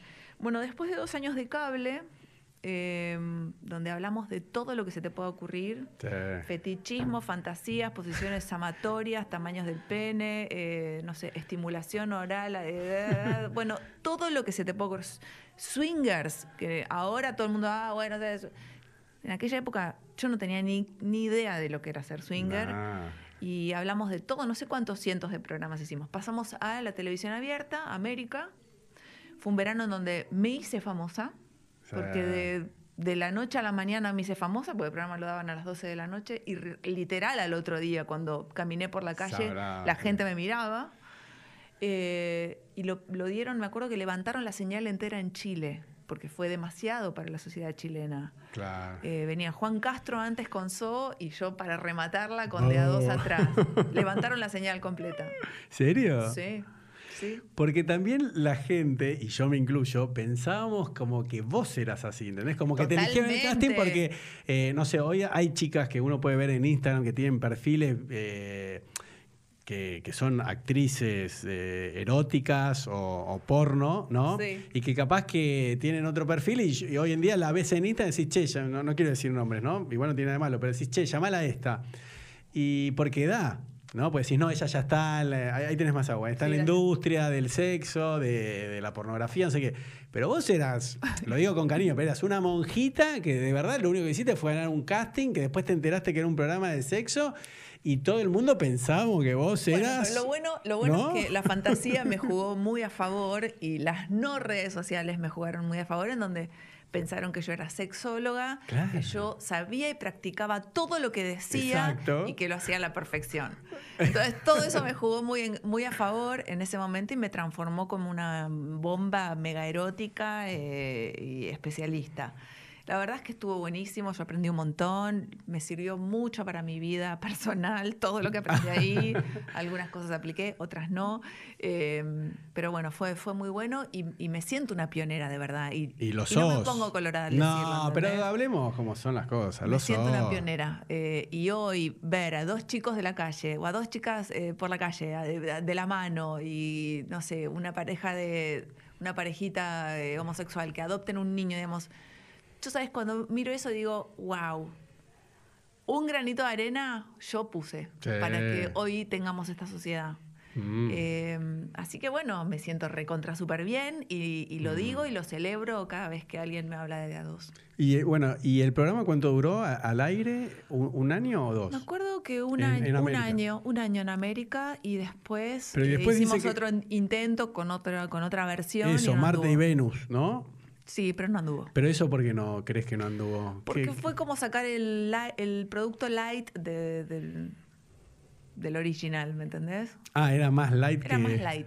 ¿Ah, sí? Sí, era más light. Era un... Más fashion, más light. No anduvo.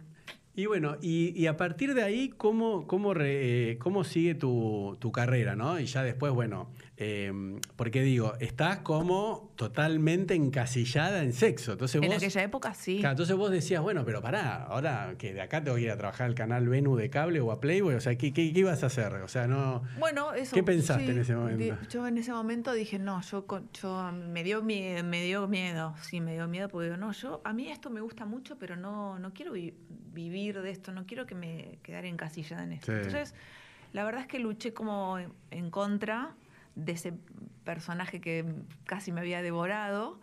Em, y bueno, hice todo lo posible para salir de ahí. Que hoy a la distancia digo, qué tarada, pues yo tendría que haber hecho el gorro, bandera, vincha, DVD, CD, el tema musical, el, ¿entendés? Que en su momento me ofrecieron todo y yo decía, ay, no, pero no, porque.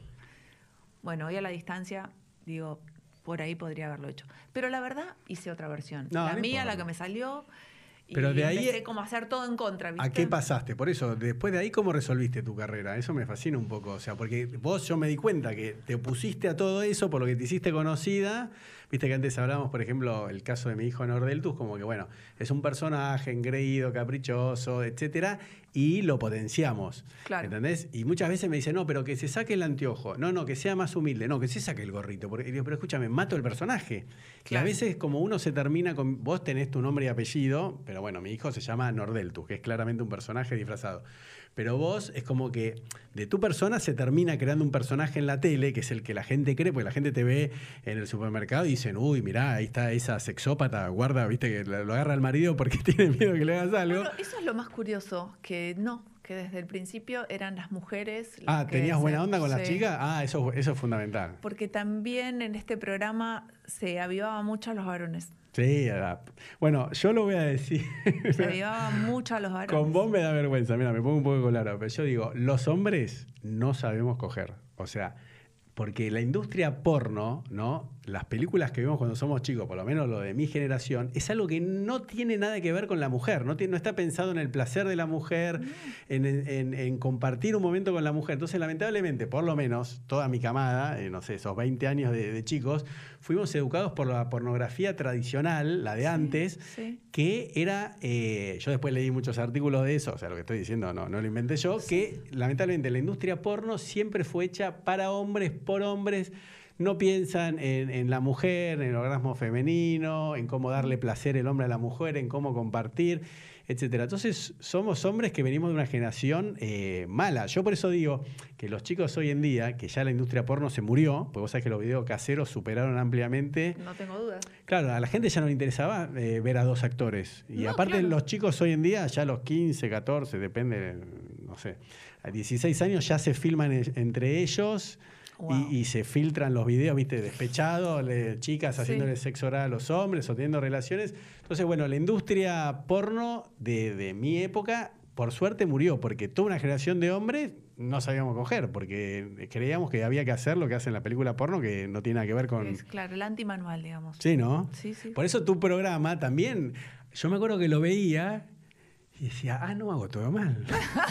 Pero te juro, yo como hombre decía, ah, no. Por eso también me parece que viene el, cariño de las mujeres. sí. Viste que también eh, no se animaban a, hablar y poner en palabras y decir lo que les gustaba y cómo les gustaba y de qué manera. Yo me di cuenta con tu programa, ¿eh? ahí dije, ah, no. qué flash, bueno. No sé nada. Lindo, bueno, interesante. pero, pero haber aportado en algo. Pero era duro, porque yo creo que un montón de hombres decían, ah, no, está todo mal lo que hacemos. ¿Entendés? Porque no, porque ni pensamos en las mujeres y lo que pensamos que le daba placer. pero tiene que ver también con la cultura machista de la que somos hijos. que Sí, ni hablar. Bueno, entonces, para, eh, cerrando ese capítulo, de ahí a, cuál pasaste. Yo te puedo ayudar con Wikipedia, pero es malo Wikipedia, porque dice que en el 2000 al 2001 pasaste a todos al diván. Sí, sí. ¿Ese fue tu siguiente laburo? Ese fue mi siguiente laburo. Ese fue mi siguiente laburo. Y, pero digamos que el, que te vuelve a consagrar, eh, ¿cuál es? ¿El de Mañaneras o eh, con...? Bueno, depende. No, por eso, porque vos tuviste como Ninguno tu segundo. tan fuerte como de a dos. No, no, eso ya sabemos. Pero digo, cuando ya pasás, dejás un poco eso de lo, de lo sexual, de lo de la bomba sexual que tenías, todo ese karma, y pasás a ser una conductora de tele, creo que es con. No es con, todos al diván, es con grandiosas. No, no, eh, perdón, ¿qué dije? No, eh, grandiosas, con el Fanny. Sí, con Fanny y con Laura. Por eso, grandiosas. Ah, me dijiste todos al diván. No, no, no, dije. No, no, dije cualquier. No, no, no, dije mal, dije mal. No, no, por eso, con Vino todos al diván, igual vino eh, en orden cronológico, vino todos al diván. No, no, me equivoqué. Todos al diván también hice teatro de revista. Ah, contame eso. Ah, sí. No, ¿Con quién? No, acá no figura. No, no, no, no. Con Nito Artaza. Ah, pero hiciste. Miguel Ángel Cheruti ah, para, y Graciela Borges. Te, pongo el... Uy, perdón, me No, no, no, no, ¿Y, ¿Y ahí estabas con el conchero todo? No.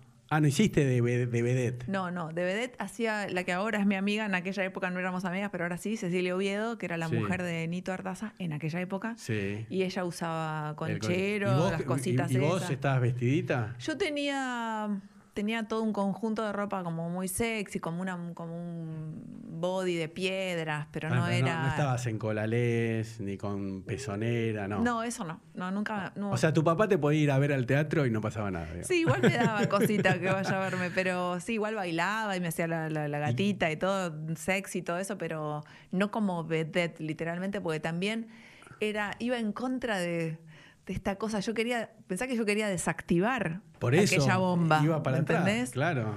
Pero bueno, después me di cuenta que, que, era algo que me iba a acompañar toda la vida. ¿Entendés? Bien, mal, como un recuerdo, como una sombra, como un, no sé. Pero bueno, sí, es parte de mi vida. Así que estaba muy sexy, pero no, no tenía conchero. Bueno, y entonces ahí sí, con grandiosas ahí es como que e, es tu versión 2.0, digamos, de la 1.0 que eras el, ¿no? la de A2, ahí sí, ganaste la reputación, la aceptación. Te quedó lo bueno todo lo de A2, pero ya te convertiste en una señora, señorita conductora, ¿o no? La verdad. Yo creo que la fui, la fui construyendo de a poco. Digamos, fue un poco todo Saldiván, fue un poco grandiosa, fue un poco después Transformaciones, que fue un, programa precioso de cirugías estéticas. Sí. Eh, Después de eso que vino Mañaneras, hice ah. algunos personajes en novelas, pero sin sí, acá dice Sin Código con Nancy ah, Duplay, Nicolás Cabré, Padre Coraje, apareciste. Pulsaciones, yo de preguntas y respuestas como participante. no sé, pero bueno, Wikipedia también levantó que fui a lo de Mirta y, sacaron conclusiones de mi ideología política. No, pero eso dejémoslo de lado. Y bueno, y Transformaciones también fue, me parece, un programa súper jugado porque el tema de las cirugías, todo, fue súper también. Ahí le pegaste de vuelta, ahí volviste a mover los cimientos, ¿no? De, de la sociedad? Eh, sí, se podría decir que sí, porque no, no había habido programas de cirugías estéticas en donde eran muy impresionantes las cosas que se veían, los casos que presentamos, también muy polémicos, cambio de sexo, una, una lady boy, un chico transformado en chica, una chica transformada en chico, una chica que nació sin orejas. Ah, eh, terrible. Gente que, bueno, nada, que se transformó realmente a partir de, pasar por ese programa. Muy lindo estuvo. Hmm. Y ahí creo que como que apareció más mi conductora.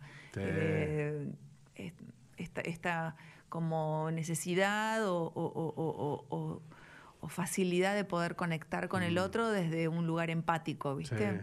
Así que bueno, de a poquito la fui construyendo. Después vino, vino bueno, después quedé embarazada y tuve a mi hijo Malek. Que Che, también está, fue está muy bueno. cambio Yo, mi eso, vida. yo por lo general te digo, porque es. Yo, eh, viste que hay, hay distintos tipos de entrevistas, ¿no? Hay algunas que son que, le- por ejemplo, en el caso mío, se estudian toda tu vida y te sorprenden como todas las cosas que sé de vos. ¿Entendés lo que te digo? Viste, o hablan con amigos, viste, o hablo con tu marido. Sí. A mí me gusta más una charla espontánea y lo que sé, sé, y lo que no sé, no sé, más allá de que obviamente chusmeé tu Instagram y, vi, y, vi- y Total, veo, videos, pero no, no, no voy eh, así, digamos, en- con mucha profundidad. Pero sí lo que encontré fue cómo se conocieron, ¿no? Que, Con, con Omar. con Omar, que en un supermercado, etcétera. No, no te voy a pedir que lo vuelvas a contar, vamos a poner el link abajo. Pero lo que sí me encantó es la historia de amor, y eso te quería preguntar acerca eh, de lo que vos pensás eh, del amor, ¿no? Porque. Eh, ¿Qué pensás vos del amor? ¿no? ¿Cómo, ¿Cómo te permitiste conocer una persona en el supermercado? ¿Me explico? O sea, uno tiene que tener la apertura. Sí. Entonces yo te quería preguntar dos cosas Sí. eh, para ir cerrando, ¿no? Ya, ya te voy a liberar. Es el tema del amor y que expliques un poco la psicología para los hombres cuando una mujer dice que no, ¿viste? Es como que... eh, a ver, contá sintéticamente así, ¿no? Porque queda mal que la cuente yo. ¿Cómo te conociste con Omar? ¿No está en un supermercado? ¿No? ¿El TV? Así, sintéticamente, para que la gente... Sintéticamente, yo estaba pasando un momento de alta fama, estaba separada y la gente sabía que estaba separada. Hacía poco tiempo, era como en ese momento era medio una, una soltera codiciada, Sí, o una separada codiciada. ningún hombre se te atreve para colmar. eh, a una edad ideal, porque Sí. tenía 35, digamos, sí. Con guardia periodística en mi casa porque querían saber si estaba o no estaba con alguien. Digamos, era toda una situación en Mm. donde decido ir un lunes al supermercado a las 11 de la mañana para no encontrarme con nadie y resultó que comprando a mí no me llama la atención um, no me llama la atención cualquier hombre. La verdad es que no. Nunca nunca fue así y creo que nunca va a ser así. Pero vi a un chico y dije, qué lindo, qué lindo. Y él ni me miró. Pero eso está mal, ¿sabes por qué? Porque es, es la belleza de Disney, que se enamoran a primera vista. Viste que están muy criticadas la- eh, las películas de Disney, los dibujitos, porque siempre los personajes, por Sí. eso ahora quiero que des tu explicación del Sí. amor, se enamoran a primera vista y está mal porque es superficialidad absoluta. Esa es la gran crítica, vos que hiciste del Jorobado de Notre Dame, Sí. es la mayor crítica a Disney, que salvo en el Jor- Jorobado de Notre Dame, justamente, que él, él es feo, Quasimodo, ¿no? Sí. Pero siempre se enamoran un tipo que es súper lindo con otra princesa que es súper linda. Y es lo más frívolo que hay, ¿entendés? Entonces, ¿cómo es eso? Por eso me, me- me- Bueno, me da pero- curiosidad cómo enganchar tu Yo- historia de cómo te conociste con el amor. Porque ¿qué? ¿Porque fue a primera vista? Y sí, sorry que te, que te No, no, a mí tu me encanta. teoría, pero A- a- no, a mí me encanta, ¿eh? Pero quiero que lo explique vos. no, a mí mi marido me encanta, me, me encantó aquel día y me encanta, me encanta cada día más. Eh, pero en ese momento yo lo vi y me encantó. Y no mide ni un metro noventa, ni es este ru- rubio de ojos celeste, ¿me entendés? Es como un príncipe de Disney. Pero en ese momento yo lo vi y me mató, ¿me entendés? Y me encantó. Pero él ni me había visto, o yo pensaba que ni me había visto, porque en Mm. realidad me había visto. Sí. había agarrado un changuito, Sí. se hacía el distraído y pasaba por adelante mío, y bueno, y nada, y qué sé yo. Y me encaró después a la salida. Por eso, a la salida te pone las bolsas, te dice, ¿no? El- Te eh, ayudo con las Te bolsitas. me ayudo con la bolsa porque no se animó a, encararte ahí en el yo supermercado. estaba, yo estaba con el baúl del, del de auto abierto y digo, por Dios, que sea el que estaba cuando yo agarraba las naranjas, que sea él, que sea él, que sea él, que sea él, que sea él. Sí, porque me había encantado. Y me di vuelta que era él y me ayudó con las bolsitas y nada, charlamos tres minutos y ahí yo mandé el...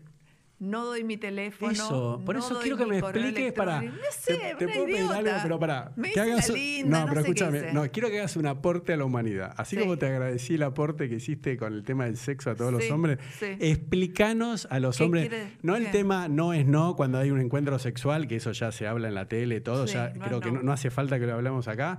Pero digo, cuando hay un tema así, ¿por qué las mujeres te dicen no? O vos le dijiste no te voy a dar el teléfono. ¿Qué, decilo, ¿qué le dijiste? Le dijiste que no. Yo le dije que no. ¿Por qué? Si te gustaba. Explícanos a los hombres del mundo. Y no, no por vos, momento, por todas las mujeres. ¿Cómo yo. Yo entendemos estaba en una situación muy particular, muy particular. Y la verdad es que creo que yo lo que le dije, le entre líneas y él lo captó es, me encantás, pero no te voy a dar mi teléfono, porque no te lo puedo dar. ¿Cómo es el entre líneas de las mujeres? Explícame. Y no, sí, son- sí. Ustedes los varones tienen como como una situación y complicado porque... Pero si nos eh, dicen que no, ¿cómo se entender la entrelínea si te dicen, vos, para vos qué le dijiste? Decilo, vos le dijiste, no te voy a dar mi teléfono. Pero estamos hablando de hace 15 años atrás. Está bien, pero es lo mismo para hoy. Y en una situación particular mía en donde no sé por qué yo fui tan vueltera, porque yo también eh, soy de pregonar de que hay que decir lo que uno siente. Es más, mm. yo ahora digo lo que siento, no me guardo mm. nada y, digamos, me, y me va mucho mejor en la vida. Sí. Pero ¿qué, ¿qué, pasó? En ese momento yo creo que estaba muerta de miedo, que el chico me encantó y no, no me animaba a decir, no, porque no, no sé, una histérica total. A ver. Sí, ¿quién es? Bueno, ahí entró mi hijo, Nordeltus, que está acá. Así que bueno, cortamos una vez más y acá estamos de vuelta. Bueno, entonces vamos a ir cerrando la entrevista con esto. Porque yo quiero, como te decía, que hagas un aporte a la humanidad, a todos los hombres. Entonces estabas tratando de explicarme a mí y a todos los hombres ¿Cómo es eso? O sea, vos le dijiste, para, vos le dijiste, no te voy a dar mi teléfono. Es, que es, es, explicar lo inexplicable, porque realmente hoy, hmm. a la distancia, digo, ¿por qué hice eso? ¿Por qué se la hice a cuadritos? Porque le dije, no te voy a dar mi teléfono, no te voy a dar mi correo, y bueno, y si no, escucha esta, y si nos tenemos que ver alguna vez, bueno, no sé, qué idiota. Pero por suerte, él la captó en el aire y. ¿Pero qué captó? Si le dijiste tres negativas. Y bueno, pero no sé. Él, te sigue con el auto y ve dónde, dónde Yo no me di cuenta que él me seguía, me sigue con el auto y me, manda unas flores eh, con una tarjeta que me decía, me encantaría poder conocerte. Mm. bien, pobre. ¿Y? y bueno, nada, enseguida Pero ahí encendí mi computadora, lo googleé, dije, ¿quién es este pibe? Porque no sabía nada y bueno, me encontré con, con, un poco alguna herramienta más de, conocimiento de quién era él y, y, bueno, y empezamos un ida y vuelta de correo electrónico. Pero eso, ¿cómo, lo que no entendí de lo que vi en el video de YouTube, ¿cómo llegan al mail? ¿Estaba en la tarjeta de las flores el mail? ah, algo Él me mandó unas flores y su tarjeta personal que tenía su correo electrónico. Ah, ahí venían los su página de, claro, su página porque él en ese momento corría en autos. Corría. Entonces me metí a ver quién era, qué era, a qué se dedicaba y qué sé yo, y bueno, y bueno, y acá estamos, 15 años después.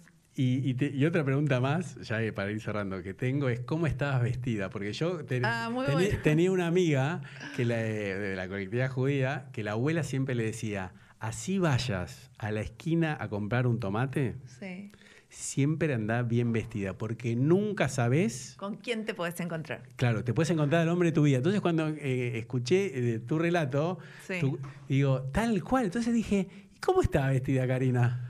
Karina, eh, bueno, yo estaba vestida con un jean negro, unas zapatillas eh, de las que usan los pilotos de autos. Eh, ah, las chatitas, tipo puma. Tipo botitas, así.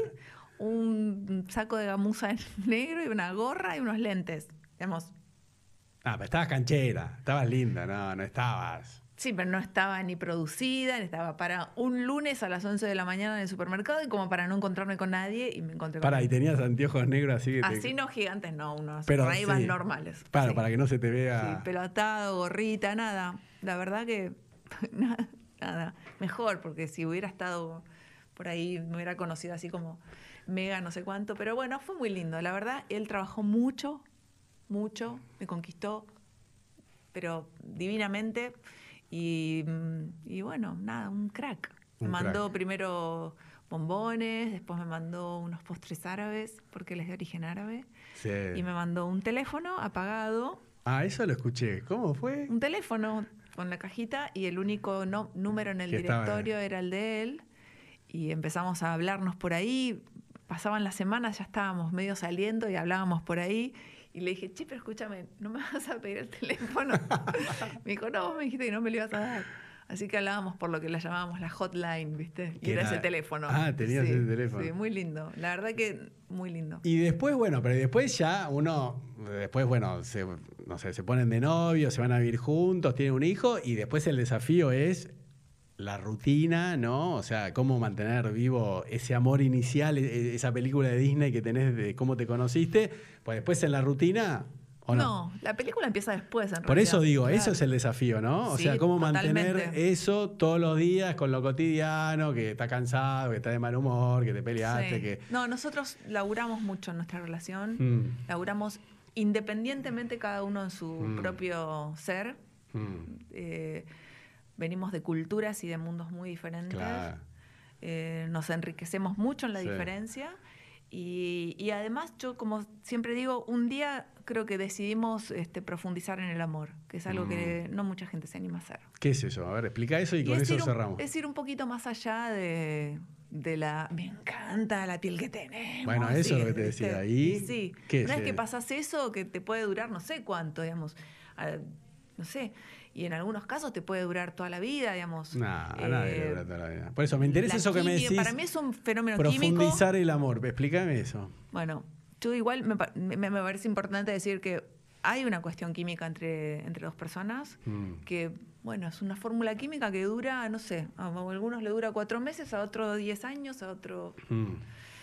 Em, y a otros toda la vida. En menor medida, tal vez no con esa explosión del, del comienzo. Pero hay un momento en donde tenés que tomar una decisión si realmente vas a, desnudarte ante el otro y a mostrarle verdaderamente quién sos y aceptar quién es el otro tal cual es. Mm. Y bueno, e ir como, como profundizando en esa verdad, ¿entendés? Sin querer cambiar al otro, digamos. Claro. Em, lo que yo hago es cambiar yo, yo trabajo en mí. No puedo cambiar nada del otro. En tal caso puedo cambiar yo y a partir de mi cambio el otro puede cambiar. Y eso lo, lo utilizo en todos los ámbitos de mi vida y me recontra funciona. Pero pedirle al otro que deje de hacer algo, no, me parece que es una batalla perdida. Y llegado el caso de que el otro cambie a pedido tuyo es algo muy falso, muy, muy antinatural. Así que bueno, y una dosis de suerte, que se tiene o no se tiene. No, porque salir con vos es difícil, porque sos, en, ese momento, para Omar, una, mujer tan pública, mm. eh, bella, que, tiene toda esa carga que te quedó de, mujer sexual. Sí, y, después, como es el, eh, como dijeron unas chicas acá que entrevisté, el machirulo argentino, viste que se casa con una chica como vos y dice, no, pará, tele, no hagas más porque no, me gusta, me pongo celoso, hay hombres, Te digo, o, yo te, puedo decir algo en confianza, a mí me cuesta agendar mujeres para mi podcast. Porque como soy hombre, viste como que, no sé, viste que, no sé qué piensan de mí, ¿entendés lo que te digo? no sé, como que yo creo que vos, por ejemplo, siendo mujer, estando tan expuesta y conociendo a, hombres lindos, ¿no? A, a, un hombre, no digo por Omar, ¿no? Pero en general le puede dar inseguridad decir, che, pero pará, está en la tele, está en los medios, está rodeado de gente eh, linda, exitosa. Entonces también debe ser difícil estar con vos y dejarte que sigas tu carrera, que te decís, che, mira, me salió un proyecto tal y que te digan, che, mira, me propusieron hacer de vuelta de a dos y, uh, che, no, bueno, ¿no? Es difícil, ¿no? Pero por, por algo yo lo elijo como, como mi, mi coequiper, mi compañero, porque es un tipo que lo único que hace es potenciar lo mejor de mí Mm. Eh, aprendí mucho del mundo de los negocios con él mm. y él, al contrario, le encanta. Te apoya, ¿no? Sí. Está buenísimo. Me apoya, me ayuda, me, colabora en todo. Y la verdad es que nos encanta crecer los dos juntos. Mm. Y eso también me parece que es uno de los secretos del éxito de mi pareja, que hemos crecido los dos, que cada uno también tiene su propia vida, que tiene sus amistades, sus salidas, sus cosas. Y tenemos cada uno mucha seguridad en el otro, vemos. Eh, pueden pasar muchas cosas en, la vida de dos personas, pero cuando la raíz es realmente una raíz que está bien plantada en, mm. terreno fértil, no pasa nada. Un viento nada más. Bueno, Karina, para terminar, te voy a pedir acá a tu cámara, ahora sí, que, cerremos con vos y que vos le des un mensaje, no sé, a, a todas las chicas que pueden tener, no sé, entre 14 o 30, 40, 50 años, que quieren ser como vos y que quieren empezar, quieren ser modelos, actrices, todo, y no se animan, tienen dudas, algo, eh, lo que vos quieras para cerrar y con eso cerramos, lo que vos tengas ganas. Bueno, te voy a dejar entonces a vos. Em, ¿Cómo decirte? Las tres grandes leyes de la vida que son hacer lo que tenés que hacer, dar lo que tenés para dar y recibir lo que te toca recibir. Hacer lo que tenés que hacer, dar todo lo que tenés para dar y recibir lo que te toca recibir, que es lo más importante que es, si te toca lo que te toca, no te quejes, ¿viste? Es como, así es la vida un poco. Bueno, Karina, muchas